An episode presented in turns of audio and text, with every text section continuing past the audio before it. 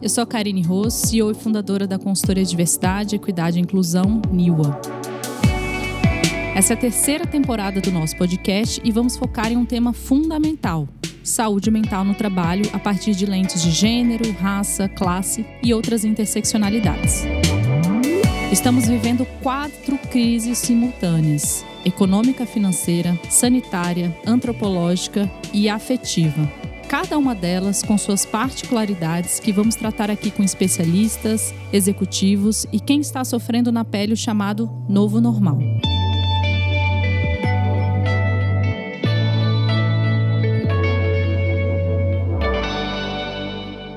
A felicidade é cantada em verso e prosa, objeto de romances na literatura, do famoso happy end de filmes e novelas.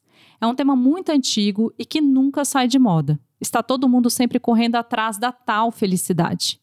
Muitos filósofos e pensadores de todos os tipos tentaram refletir sobre os mistérios desse estado. Entre eles, podemos encontrar Aristóteles, que pensava que o fim último do homem era a felicidade, ou Epicuro, que acreditava que a felicidade era o fundamento da vida.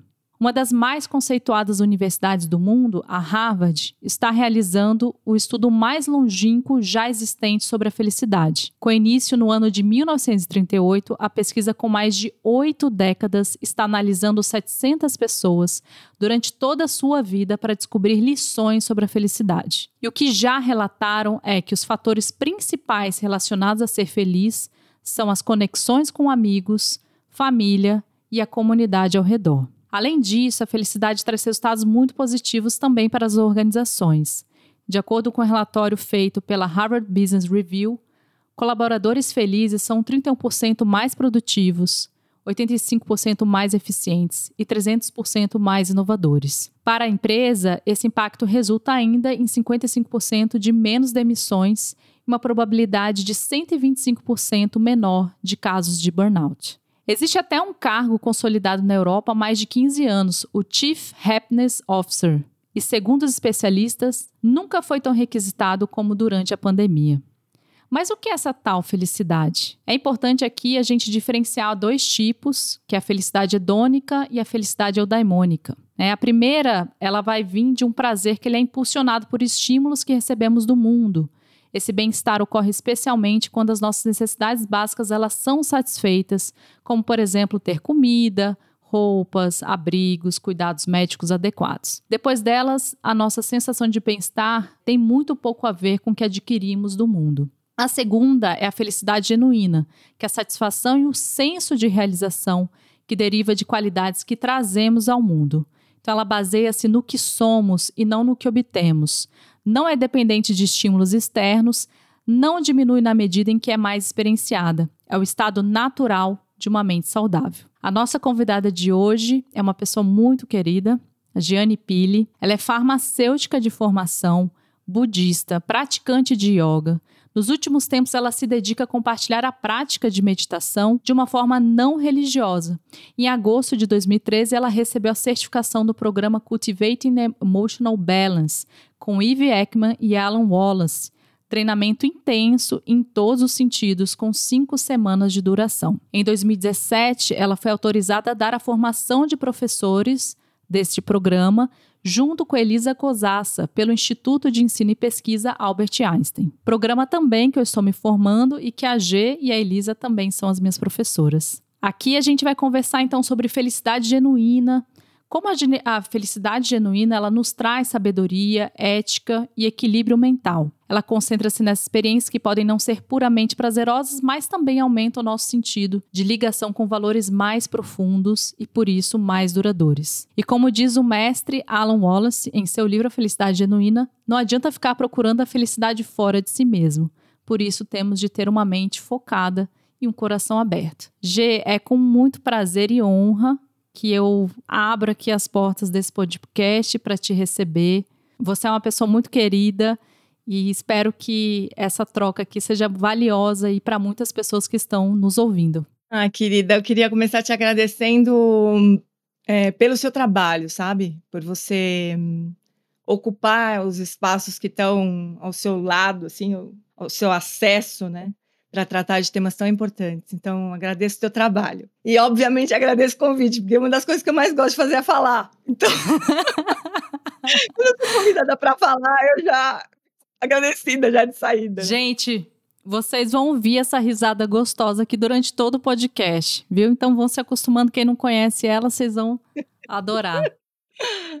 G, bora começar então é, falando sobre essa definição, né? Como que você define é, felicidade é, e o que para você torna de fato uma vida mais significativa? Ah, essa é uma, um ponto muito, muito importante, né?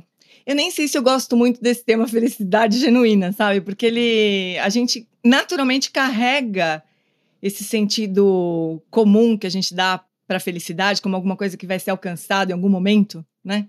Caso a gente faça as coisas direito, né? Como se alguma coisa fosse alcançada em algum momento, né? Esse é o sentido que a gente carrega, esse sentido comum que a gente carrega para dentro desse contexto um, da eudaimonia ou da felicidade genuína. E a palavra que eu mais gosto, o termo que eu mais gosto, na verdade, que o, que o Alan Wallace também usa, é o florescer humano. Então, se a gente olha para esse termo desse jeito, para florescer humano, aí a gente pode começar a entender que não é algo que vai acontecer definitivamente em algum momento, mas é algo que vai acontecendo em todos os momentos. Então, esse florescer, ele precisa de um eixo, né, para acontecer. A gente pode, sei lá, passar a vida se dedicando a muitas coisas, sem que essas coisas todas nos levem na direção de, uma, de um bem-estar maior, mais profundo e mais amplo. Então, a gente tem um, um nível vertical e um nível horizontal, vamos dizer assim, de florescimento, né? De profundidade e de abertura. Então, a gente precisa de um eixo. E, e o eixo mais importante, quer dizer, o eixo que a gente tem é o eixo da ética, né? Da ética, compreendendo ética como causando o impacto mais positivo possível em todas as esferas da nossa vida, assim pessoal, interpessoal, ambiental, qualquer outro al que a gente encontrar, né? Mas esse sentido de trazer conforto, de trazer amorosidade, de trazer acolhimento, de trazer cuidado. Acho que esse é o eixo, sabe, que a gente poderia tomar, que funciona para mim, assim, né? Eu vou falar para mim, assim, e, mas não como alguma coisa que eu inventei, mas como alguma coisa que eu fui aprendendo com muitos anos de proximidade com meu professor, né, que é o Alan Wallace, né? Então vou tentar fazer esse papel assim de papagaia, papagaiar um pouco as coisas que eu ouvi dele, de muitos outros professores que eu tive a sorte de conhecer, de encontrar, né? Mas que de uma certa forma passaram por dentro do meu coração. Então isso que eu vou tentar compartilhar nessa conversa, né, com vocês. Então essa definição seria isso, né? Seria um florescer humano.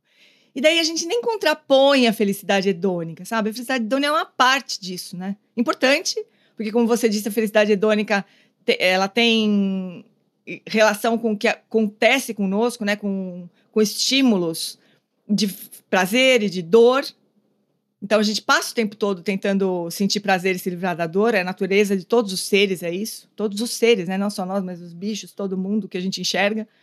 Isso faz parte, obviamente, do florescer humano, né?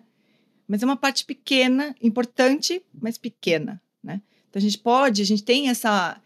Hoje, todo, todo mundo que está nos ouvindo aqui, com certeza, tem a possibilidade de ampliar o coração, a mente nesse sentido, do florescer, né, da melhor versão de nós mesmos possível, assim, de trazer para o mundo. G, é, ouvindo você, assim, é, quando você fala desse florescimento, acho que é muito importante a gente nunca desconectar desse contexto. Estamos no meio desse caos, né? Brasil, terceira onda chegando é, muitos desafios relacionados a, né, tamo, a gente no início a gente falou de várias crises, mas estamos em crise política, crise social, crise ambiental, crise econômica. Como que a gente consegue cultivar, né, essa felicidade genuína estando nesse contexto desafiador que a gente está vivendo aqui no nosso país? A gente sempre vai estar num contexto mais ou menos desafiador, né? Vamos combinar que esses últimos anos eles foram mais desafiadores para todo mundo ao mesmo tempo, né? Em várias dimensões. Então, claro, não dá para negar que teve um teve um algo a mais aí que realmente marcou todo mundo, né? Pela dor, pela dificuldade, pelas perdas. Mas, de uma certa maneira, a gente sempre vai estar num contexto assim, sabe? É, não dá para esperar. Aliás, não é realista, né? Esperar que tudo em volta esteja mais ou menos de bem, para daí, por fim, a gente poder. Não. É onde a gente está, em cada momento, com o que a vida trouxer. Então, acho que a diferença de reagir né, às, às, aos acontecimentos da nossa vida e usar o que quer que aconteça na nossa vida como uma combustível, como um material de reflexão, de conexão. Tem uma diferença muito grande, né? E acho que cultivar a felicidade genuína tem mais a ver com isso, com, com poder usar o que quer que surja no nosso caminho, porque é o que temos, né? A cada momento. Em vez de a gente ficar imaginando que a gente vai ter tempo para no futuro, quando tudo estiver bem, a gente por fim fazer alguma coisa que importa. Não é assim mesmo, né? É agora, é na situação que a gente está, em cada situação que a gente tiver, a gente desenvolver um senso maior de conexão, tá todo mundo passando por isso. A pandemia teve muitas lições importantes, né? Uma delas, delas foi essa, tá todo mundo passando por isso. Alguns com mais recursos para lidar, outros com menos, mas sacudiu a vida de quase todo mundo, né? De um jeito ou de outro. Então, acho que é, é, foi uma grande experiência de interdependência mesmo, né? Não aquela palavrinha que a gente ouve, lê nos livros, assim, mas foi claro, assim, ficou escancarado. Olha, não adianta se esconder. Não adianta. Todo mundo vai ter que se ajudar. Nós estamos, estamos todos juntos mesmo nessa, né? Todo mundo vai precisar se vacinar. Quer dizer, de uma certa forma, a vida de todo mundo dependeu de cada um. Isso é muito incrível, né? Sempre é assim. Mas na pandemia ficou mais claro, mais agudo, né? Então ficou mais claro. Mas sempre é assim, sabe? A interdependência está sempre aí. A gente não vive sozinho, a gente o bem-estar de um sempre vai depender de todos. Só que a pandemia botou um espelho na nossa cara, ó, olha aqui, ó, como é que é, né? Então acho que é a hora, sabe? Sempre é a hora, né? Mas é a hora que a gente tem para olhar para o outro e o que, que, eu posso fazer de melhor agora para ajudar esse outro que tá que perdeu emprego. Quer dizer, uma grande oportunidade para a gente se conectar e cultivar o coração, que é um dos principais desfechos, vamos dizer assim, né, da eudemonia, é cultivar um coração cada vez mais aberto, assim, cada vez menos parcial, cada vez mais inclusivo. Isso é felicidade genuína, é um modo de viver, não é um objetivo, é um modo de viver. Portanto, vai ser onde a gente estiver, né? Talvez nas situações mais desafiadoras fique mais claro ainda, né? O quanto isso é importante e inevitável. Tem isso também, sabe? Que eu, que eu sempre penso assim. A gente fala muito em compaixão, né? Já vou dar uma pulada aqui, cara. Se me desculpa, mas eu vou falar rapidinho só desse, desse assunto. A gente fala muito em, em compaixão, né? Um grande tema. A ciência foi convidada a estudar esse tema também, o que sempre fortalece, né? O assunto e tal. A gente acha que é alguma coisa muito legal a ser cultivada não é uma coisa legal a ser cultivada. É inevitável. É assim, a gente não tem escolha, na verdade. Ou cultiva compaixão e usa o sofrimento para isso, ou sofre e se afunda, sabe? Se perde, se desespera. Quer dizer, não, a gente não tem escolha, na verdade. Então seria bom que a gente, ó, rápido, começasse a prestar atenção em como é que se faz isso, né? Como é que a gente pode se apoiar para fazer isso, porque a gente não tem escolha. Queria explorar um pouco mais. É, você já trouxe aqui de alguns elementos, mas talvez as pessoas que estejam nos ouvindo, né, quando a gente fala da felicidade genuína, eu, eu vejo assim, bem, estou passando pela pós e tudo mais. Eu para mim está muito claro o que, que é essa visão ética, né, que você traz, que tem a ver com essa coerência, essa consistência em tudo que você faz, esse cuidado, esse acolhimento com as pessoas que, né, que estão precisando de apoio, que têm menos acesso a recursos. Mas se a gente tivesse que falar, talvez, de uma maneira até um pouco mais didática, assim, né? É, sem, sem ser utópica, trazendo para esse contexto aqui. Não, não somos né, monges budistas que estamos lá né, no, nos Himalaias. Não, a gente está aqui dentro desse caos, desse caldeirão que a gente trouxe aí de diversas crises como que eu conseguiria cultivar isso nos pequenos detalhes do meu dia a dia, né? Como, como a gente traduz isso para um contexto mais pragmático, assim, para quem está ouvindo, assim, só para a gente é, não deixar essa dúvida, assim, não ficar uma coisa muito etérea, sabe? Felicidade genuína, nossa, não sei o que, que é isso, nunca vou conseguir alcançar. Como a gente consegue é, praticar isso nos mínimos detalhes no nosso dia? Acho que eu vou ter que lançar mão um pouco da estrutura, né, do, do programa, né, do Cultivate Emotional Balance, porque o programa é, é isso exatamente, né? Como é que a gente faz para cultivar isso? para cultivar a felicidade genuína, né? Para ampliar essa experiência de florescimento, de é, exploração de todas as nossas potencialidades. Então, acho que eu vou lançar um pouco mão. A gente fala no, no eu vou chamar de CIB já para encurtar também. Né? O Cultivate Emotional Balance é um programa internacional, então a gente mantém o, a sigla, inclusive, né? A pronúncia da sigla, CIB, né? Por várias razões, mas, mas só para manter, né? CIB.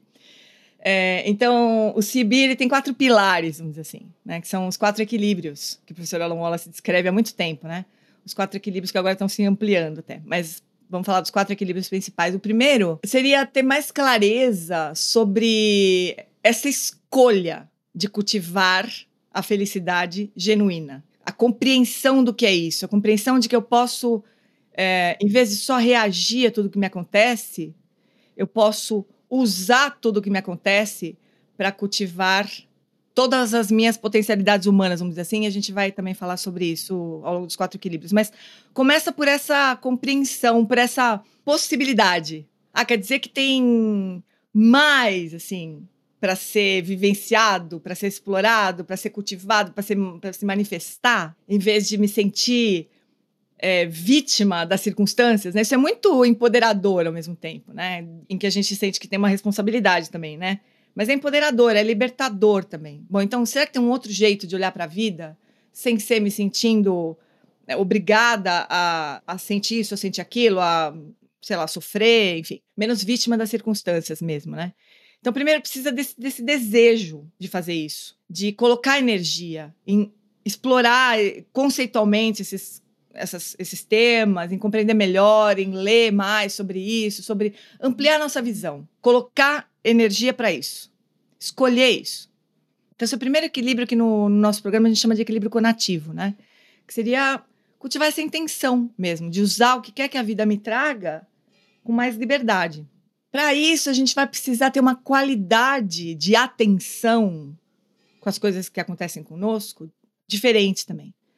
Então, a gente vai precisar estar tá mais inteiramente presentes para poder escolher como se envolver com as coisas. A gente vai precisar ter um, um centramento maior para poder olhar as coisas de, de uma perspectiva diferente né, do que a gente está acostumada a se entregar para as reações emocionais, para as formas de enxergar o mundo. A gente vai precisar dar um passo para trás e dar uma sentadinha para olhar, né? Dar uma acalmada. Não, pera, deixa eu ver com calma. Porque quando a gente faz isso, quando a gente abre um pouco esse campo de visão, surgem outras possibilidades que a gente não enxerga se a gente estiver abraçada com, com, os problemas, com as questões e tudo mais. Então, esse é um equilíbrio da atenção. Mas não é só o foco, sabe? Não é só aquela coisa é, instrumentalizadora das práticas de meditação, que é para ter mais foco, para ter mais rendimento. Também, isso vai ser um efeito colateral benéfico das práticas de meditação, que aqui são mais claramente usadas, né? Mas é mais do que foco, é uma presença inteira, né? Para sentir a textura, não, não só aquela coisa chapada que a gente está acostumada e acha que já conhece, mas para observar melhor a textura das coisas. Então, esse equilíbrio da atenção, que tem mais a ver com a presença. Terceiro equilíbrio, que eu, que eu mais gosto, acho mais virador de jogo, assim, é assim: a gente tem determinadas crenças, né? Determinadas formas de ver o mundo que foram construídas com base em experiências, histórias, narrativas, explicações que a gente mesmo encontrou para dar sentido para as coisas. E a gente acostuma, se acostuma a olhar para o mundo dessa janela, mas é uma janela, né?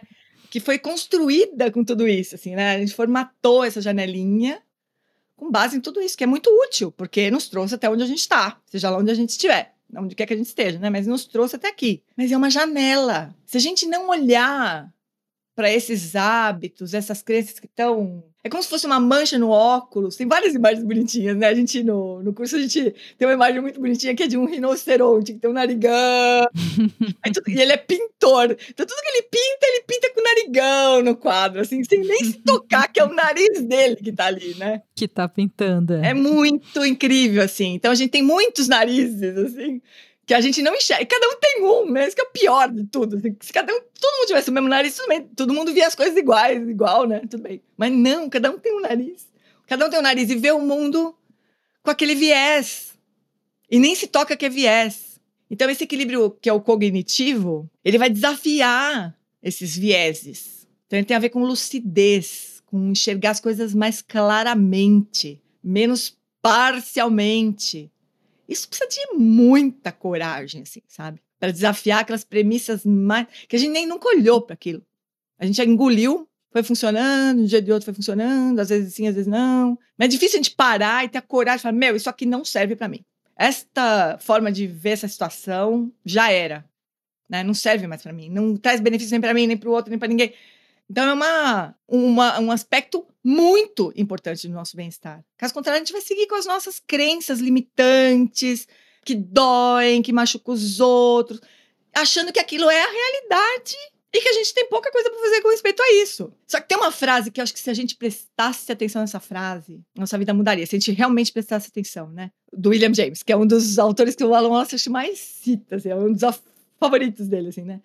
Era um psicólogo do século retrasado, não, século passado, é, 1900 e pouco, é, que hum, falou assim: aquilo que você presta atenção é realidade. Só que assim, a gente, a nossa atenção ela é seletiva, a gente não consegue ver tudo ao mesmo tempo, nem tudo em profundidade. A gente, de uma certa forma, a gente só enxerga, né, só presta atenção em alguns aspectos da nossa experiência. E aquilo é real para nós. Isso que é real para nós. Então, por exemplo, eu posso me encontrar com você, Cá, achando que você uma certa imagem de quem você é, de como se eu for te encontrar com essa pré-concepção a seu respeito, certamente eu vou perder muitas coisas, porque é impossível encaixotar alguém em alguma definição. A gente perde a riqueza das situações, né? E a gente não percebe que a gente está fazendo isso, sabe? Então a gente precisa sacudir essa, esse hábito, né? Aí, por fim, quase como consequência desses três equilíbrios anteriores, né? Então, da intenção, da presença, da lucidez, quase como consequência disso, a nossa vida emocional e afetiva vai ser totalmente transformada. Vai ser mais difícil se eu estiver centrada, se eu estiver atenta às minhas, à minha situação, à situação do outro, se eu estiver enxergando as coisas com mais clareza, vai ser difícil a gente ser arrastado pelos cabelos pela raiva, por exemplo. A gente vai estar enxergando muito mais coisas do que aquilo que me incomoda, que, eu, é, que o outro faz. Eu vou, eu vou enxergar que o outro ele faz o que ele enxerga naquele momento, né? O que ele é capaz de fazer com a história que ele teve e tudo mais. Então as emoções elas vão ser menos aflitivas verdadeiramente, sabe? A gente pode até olhar para elas com de um outro jeito para ver que mensagem que elas que elas estão trazendo para nós, mas sem se abraçar com ela e sair dançando. A gente pode olhar para ela bom, pois não. O que você gostaria de me dizer? A raiva. Sem ah, servir um chá, né, gente? Servir um chá, sem se casar com aquela emoção, né? A gente ouve o que ela está querendo dizer e reflete, escolhe como agir, né? Mas claro que a gente pode também ir olhando melhor para nossa vida emocional, né, para esses episódios assim de em que as emoções tomam conta de nós. Como é que isso acontece, né? Se ela me leva mesmo para um lugar construtivo, assim, de cooperação, de compreensão, de conexão ou não. E com os outros três equilíbrios, a gente ganha ferramentas para escolher, que é outra coisa que assim é impressionante como é que a gente não aprende isso na barriga da nossa mãe, sabe? Nem no, na escola, na barriga da mãe. Como é que a gente acha que as emoções elas elas são soberanas, né? Que elas, portanto, podem fazer com a gente o que elas quiserem, né? E levar para onde elas quiserem. Como é que a gente não aprende, desde muito cedo, né? A escolher como vivenciar as emoções. E aí a cereja desse bolo é, por fim, abrir cada vez mais o nosso coração. Né? No, no programa do CIBI a gente chama isso de qualidades do coração, né? E aí entra o amor, a compaixão, a alegria, com a, com a alegria do outro, e a equanimidade, né? Que é essa visão mais imparcial das pessoas, das circunstâncias, né? Essa cereja do bolo, assim, para mim é a parte mais importante, né? O resultado mais importante, que vai afetar diretamente as nossas relações. Por isso que elas estão dentro desse desse equilíbrio emocional afetivo, assim, né? É, ouvindo você falar, né, principalmente sobre o equilíbrio cognitivo, que tem as distorções, né? É, e os vieses que você estava falando, e você falou, né? Talvez muitas vezes a gente nem tem consciência, né? Que a gente está vendo um aspecto da realidade e não a realidade como um todo.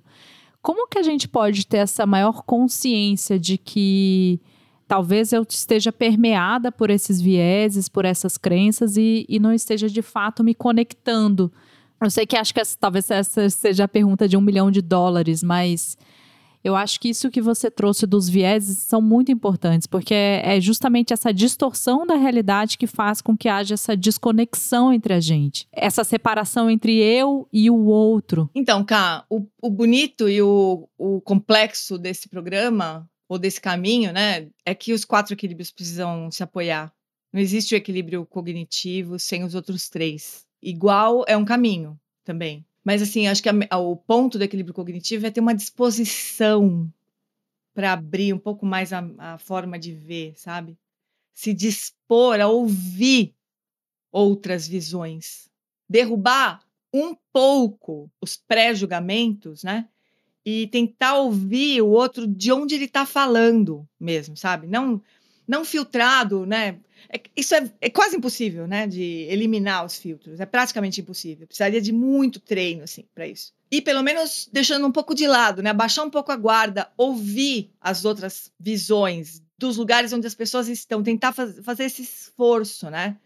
Tentar ouvir a pessoa como se a gente estivesse debaixo da pele dela, vendo o mundo de onde ela vê. E com muita tranquilidade de que o fato de eu ouvir não significa que eu vou concordar ou que eu vou, vou me aliar. Eu posso simplesmente ouvir. E daí, com esses outros elementos, também ter a coragem de falar: puxa, não é que eu estava errada? A humildade, né? Mas essa humildade, ela vem de um.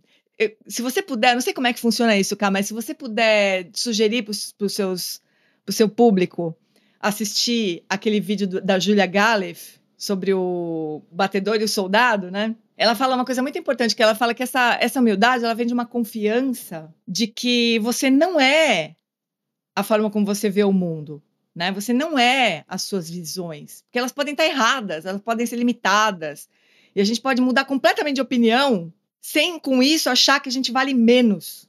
Nosso valor não está vinculado às nossas opiniões, né? E que é um sinal de força poder reconhecer que as nossas opiniões, por fim, estavam erradas. Ou pelo menos estavam é, limitadas, que eu posso ver as coisas de uma forma mais ampla, né? E se alegrar com isso. O problema é que a gente se identifica com qualquer coisa. A gente se identifica com tudo na vida, né? A gente se identifica. Eu sou o que eu acho do mundo. Eu sou corintiana. Portanto, morte a todos os outros times, sei lá, né?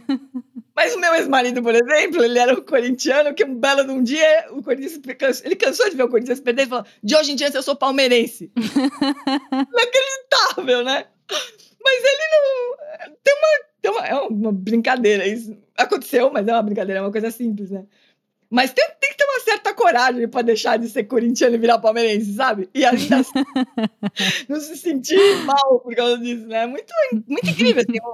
Mas é, é um exemplo besta, né? Meio besta, assim, mas o que a gente precisa é isso mesmo, sabe? É não se confundir com as coisas que a gente uhum. pensa, com as coisas que naquele momento a gente vê, sabe? A forma que a gente vê as coisas naquele momento, daquele jeito, com as informações que eu tenho, mas que aquilo pode mudar a qualquer momento. Isso não vai ser um ponto fraco para mim. Pelo contrário, se eu for capaz de expandir a minha visão de mundo, para poder caber mais gente no meu coração, para poder caber outras visões na minha vida, isso é uma grande força. Sim, é uma jornada. É. é. Mas nesse sentido, né, de acomodar visões mais amplas, de acolher pessoas que têm visões diferentes das nossas, sem precisar concordar, né? E... e que tá tudo bem, né? É aceitar a diversidade, acho que respeitar, né? É, não tem problema, né? Que bom que as pessoas pensam diferente, né? E sempre precisa tentar convencer o outro a todo momento. Dizer o que você pensa, a forma como você vê. E se o outro já sabe como você pensa, você não precisa ficar falando todo dia, né? A pessoa já, tá bom, já entendi. Mas não é perder, pelo contrário, né? Não é perder a, o eixo da ética, especialmente, né? Não é isso. Não é perder o discernimento. Pelo contrário, né? Como que você vê, assim, é, por exemplo, a gente a estava falando sobre o contexto do, de trabalho, né? Como que a gente consegue, é, de fato, cultivar essa felicidade que a gente está falando aqui no, nas organizações? O trabalho, para muitas pessoas, o tempo que as pessoas passam no trabalho, para muitas pessoas, é quase maior do que o tempo que elas passam fora do trabalho, né? Quer dizer, uma área muito importante para muitas pessoas. Eu acho, assim, que a gente precisa ter coragem de misturar tudo, sabe? Na verdade. Não existe cultivar felicidade genuína no trabalho ou fora do trabalho. Existe cultivar felicidade genuína. É claro que no trabalho, é, nas organizações, a gente tem um contexto que precisa ser olhado e compreendido. Mas, essencialmente, é a mesma coisa que a gente vai fazer. Né? A gente vai estar presente com cada. Pe... Porque, assim, trabalho são as pessoas com que a gente trabalha, não é? Sim. Por acaso estão ali juntas naquele momento, com um objetivo mais ou menos comum. E a gente é esse ser integral, né? Não, não existe é. essa separação entre vida pessoal e profissional. Acho que na pandemia, cada vez mais ficou escancarado isso, né? Exatamente. Você tá no Zoom, de repente, o seu filho tá querendo colo, gritando e tal, e é isso, né? É o filho no colo naquela hora, quer dizer, se a gente pudesse ser assim, né? Mesmo, é, eu acho que uma grande parte do sofrimento que as pessoas têm no trabalho é tentar fazer essa separação impossível, sabe? Que uma hora estoura em algum lado, né? Hum, é uma, uma como se fosse uma. Eu me senti muito tempo assim, porque eu tenho uma história de de ser gerente de indústria farmacêutica durante muitos anos e praticante de yoga e budista e praticante de meditação. Teve durante muito tempo desse, dessa minha vida, eu me senti como se eu tivesse uma dupla personalidade, sabe? Assim, mas eu não conseguia, eu não, nem conseguia mais separar muitas coisas, né? Não tinha nem como mais, assim. Então foi ficando mais simples, mas eu sentia como se eu tivesse dividida no meio, assim, sabe? O coração partido no meio. Isso era uma dor suportável, sabe? Acho que a gente precisava ter, ter, a coragem de fazer, transformar as organizações em lugares mais humanizados nesse sentido, sabe? De compreender que as pessoas elas precisam ter espaços na onde elas estiverem para se tornar a melhor versão delas mesmas, sabe? Especialmente no trabalho, que é onde a gente passa um tempo tão grande na nossa vida e tão importante para tantas pessoas, né? Não dá para partir o coração das pessoas no meio mais, sabe? Eu acho que de novo acho que a pandemia trouxe também essa para muitas pessoas, né? Para outras, assim, para outras foi uma catástrofe, né? A gente não pode esquecer disso, sabe? Ah, a pandemia foi uma grande lição. Não, para certas pessoas foi uma catástrofe, realmente, assim. Pessoas perderam emprego, elas não escolheram trocar de carreira, elas não escolheram home office. Muitas pessoas perderam completamente a fonte de subsistência, assim, né? Perderam pessoas queridas. Então, eu acho que a gente tem que fazer esse esforço, sabe? Eu sei que a gente está aqui, possivelmente a gente está falando com o público selecionado, né? Mas a gente não pode perder isso de vista, gente. Assim, a pandemia teve muitas lições para quem pôde, para quem estava numa situação um pouco mais confortável para lidar desse jeito, né? Mas para outras pessoas não foi assim. Foi muito duro, realmente, né? E eu acho que ainda está acontecendo, né, G? É, como é. você trouxe, a gente ainda está atravessando isso. Como você falou, para algumas pessoas foram perdas é, familiares, mas teve separações, divórcio, dívidas, enfim, lutos, é, esse caldeirão todo, e obviamente isso vai refletir dentro das empresas. E se a gente pudesse falar, pegando um pouco do papel das lideranças, né? É, eu acho que hoje, mais do que nunca, a gente está passando por esse modelo de transição, uma liderança que está saindo desse comando e controle que a gente, né, na época do período Fabril era muito isso, né? É, eu falo, você obedece. E não tinha muita troca, não tinha conexão. Como que você espera que as organizações elas possam ser é, regeneradas, né? O que, que você se a gente estivesse falando aqui, como que a gente conseguiria implantar essa, essa felicidade genuína dentro das organizações? E eu acho que a gente precisa começar com as lideranças, né? Como que você acha que deveria ser o papel das lideranças é, nesse século, nesse contexto que a gente está vivendo de pandemia? Eu acho que os líderes eles precisam eles precisam trabalhar em si mesmos primeiro, né? Os líderes precisam ter essa, esse contato com o mundo interno, sabe? Precisam, precisam desse equilíbrio para eles mesmos, para eles poderem cultivar um, um espaço, assim, garantir né, um espaço onde os outros possam florescer mesmo, assim, sabe? Tendo todos os objetivos corporativos na frente deles, assim, e, e perseguindo tudo isso, sabe? É, atendendo aos objetivos das corporações que precisam ser atendidos também. Se a gente combinar que sim, né? Mas eu imagino que quando a gente está num determinado emprego, a gente combina que sim, né? Os, quer dizer, os objetivos da, da, da corporação são importantes, né? Mas a forma como isso é feito precisa ser mais. incluir é, o cultivo de um equilíbrio interno, sabe? Um conhecimento do mundo interno de cada um. Dar espaço para esse conhecimento surgir. E se o líder não tiver isso, como qualquer coisa na vida, se você não tem para você mesmo, você não tem como oferecer. E sempre foi assim, de novo, cara. Eu acho que sempre foi assim, sabe? Se a gente for pensar, se a gente for lembrar das pessoas que mais marcaram a nossa, a nossa vida na, nas nossas carreiras, seguramente foram pessoas que eram mais inteiras. Pessoas que eram mais inteiras e que davam espaço para os outros serem inteiros, né? Essas pessoas marcam a nossa vida, assim. Minha, a minha foi assim. Claro que a gente sempre tem o, aqueles contra-exemplos, né? Aqueles, nah, tipo que eu não quero ser assim. Mas as pessoas. Que também são importantes para a gente é, peneirar, é, né? Com certeza, com certeza também. Mas acho que esses, esses, as pessoas que têm essa intimidade consigo mesmas, assim, né? E que não se sentem ameaçadas pela intimidade com os outros no ambiente corporativo, isso é, assim, é precioso. Eu realmente acredito nisso. Não acho que tem outro caminho, sabe? E não acho que tem receita de bolo. Eu acho que acho que se os líderes puderem ter esse papel, né, ter esse, esse compromisso consigo mesmos, né, eles vão poder apoiar os outros nesse caminho, assim, vão ter esse tempo interno, esse espaço para o outro. E aí vão surgir as ideias melhores, né, desse lugar. Eu acredito muito nisso. Você falou, Gê, um pouquinho sobre a sua história, né? A gente está vivendo essa crise, né, como a gente está falando aqui, de significado, né? Então, muitas pessoas estão justamente nesse contexto. Poxa, eu não vejo significado no meu trabalho, propósito. Aquelas pessoas que têm condições conseguem, às vezes, fazer essa transição, outras que ainda né, têm a questão da sustentabilidade, mas estão passando por essa frustração.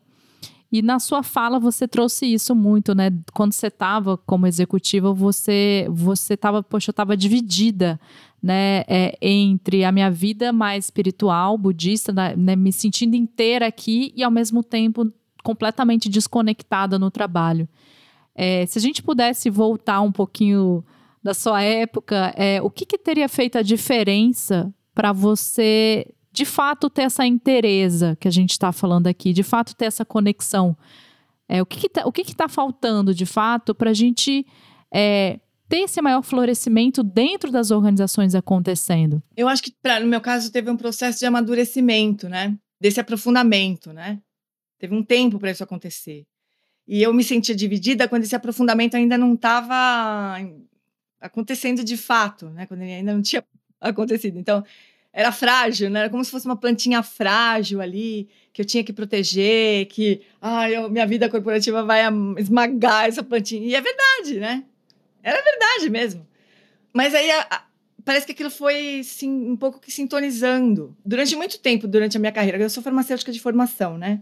Eu, eu sempre trabalhei com a área hospitalar. Mesmo antes da indústria farmacêutica, eu trabalhava com nutrição clínica. E era uma área hospitalar. Então, nesse tempo, eu via muito significado no resultado do meu trabalho em si. Né? Ajudar os pacientes mais graves ali, aquilo me nutria demais, assim, né? Eu via muito sentido, assim, no resultado final do meu trabalho, né? Quando eu fui para a indústria farmacêutica, aquilo foi se o resultado final foi se distanciando um pouco de mim, sabe? Eu sempre trabalhei em empresas maravilhosas, assim, de grande qualidade de produto. Então eu tinha essa base, assim, eu estava tranquila com isso, né? Ah, não, os produtos são maravilhosos, são bem feitos e tudo mais, é uma, né, uma empresa ética e tudo mais. Mas eu não via mais o paciente, isso se distanciou um pouco, né? Tinha alguns projetos que eu conseguia ainda tocar e, e, ver isso. Tinha os projetos sociais que acabavam caindo na minha mão também, né? a Madre Teresa de Calcutá ali caía na minha mão, aqueles projetos, eu achava maravilhoso isso também. Mas aí o meu foco começou a ser mais eh, forte nas pessoas que trabalhavam comigo mesmo, né? Eu tinha times uhum. grandes e de pessoas que queriam se desenvolver na carreira. Então aí meu, parece que o alimento vinha daí, sabe? De ajudar as pessoas a se desenvolverem na carreira delas, né?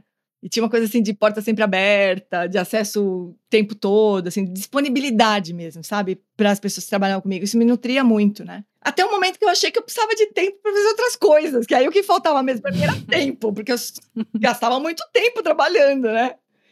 E eu resolvi abrir esse espaço, mas não foi por mágoa, assim, com a empresa ou com o trabalho em si, sabe? Que eu realmente quis dar espaço para outras coisas. Tive muita sorte nisso, né?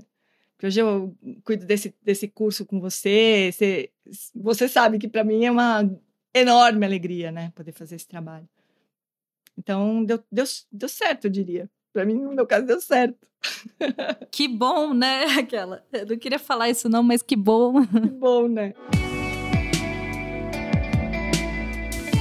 Eu queria aproveitar que a gente já está encerrando aqui. É, você trouxe muito a questão de olhar para si, né? Quando a gente está, a gente estava falando um pouco do papel das lideranças, é, essa necessidade de se conectar com a gente.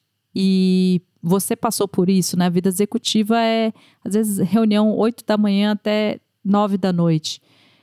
Como que, mesmo nessa vida maluca que a gente está vivendo, eu falei de executivo, mas todo mundo de algum grau está vivendo uma vida de excesso de trabalho.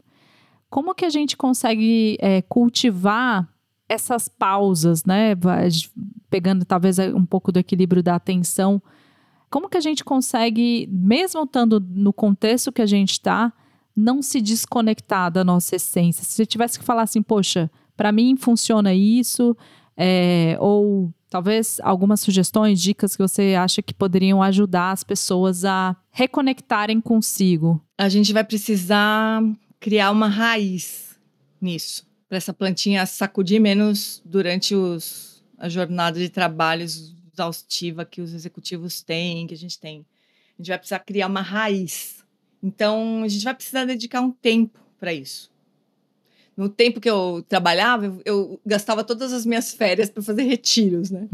Fazia retiros de fim de semana, nos finais de semana eu me dedicava às práticas, né?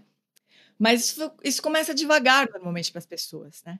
E o que eu acho que é muito importante é fazer parte de uma comunidade que esteja fazendo isso, esteja com esse, com esse mesmo objetivo, sabe? Para nos ajudar a criar essa raiz para que a gente possa aos poucos ir crescendo onde a gente está. No trabalho, né? Então, podia passar uma receita de bolo assim: olha, a cada uma hora você larga o que você está fazendo, respira. Ah, isso é fácil de fazer, né? Isso é Sim. é muito fácil. Você acha qualquer material de internet que você procurar, né? Mas não se sustenta, sabe? A gente Exatamente. precisa criar uma raiz, ter é, espaços mais consistentemente protegidos, assim, criados, para não só para fazer prática de meditação e silêncio, mas para discutir isso que a gente está discutindo e criar laços com pessoas que estão fazendo a mesma coisa e que se encontrem, sabe, periodicamente, assim. Isso é muito importante, porque assim a gente vai se apoiando. Aí daqui a pouco a gente realmente se entrega mais profundamente para a prática sozinho, formal. Daí a gente acha espaço no dia para poder trabalhar as mesmas 19 horas com outra qualidade. Né? Porque o ponto, na verdade, não é o tempo que a gente passa trabalhando, é como a gente passa esse tempo trabalhando. Exatamente. E incluir isso na rotina, né, Gê? Incluir na rotina esses tempos que a gente vai dedicar para isso mas aprender a fazer as coisas que a gente faz com menos esforço. Tem um ponto que você entende que é desnecessário. Tem um monte de esforço que é desnecessário. A gente se cansa muito mais do que precisaria se cansar. Mas para isso a gente precisa criar esses, esses momentos de mais de aprofundamento numa prática de relaxamento mesmo, de acalmar a mente, de acalmar o corpo.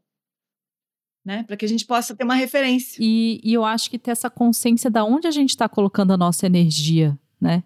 Que é um pouco do como que você está trazendo aqui, né? Onde eu estou priorizando o meu tempo? É, o que, que vale a pena?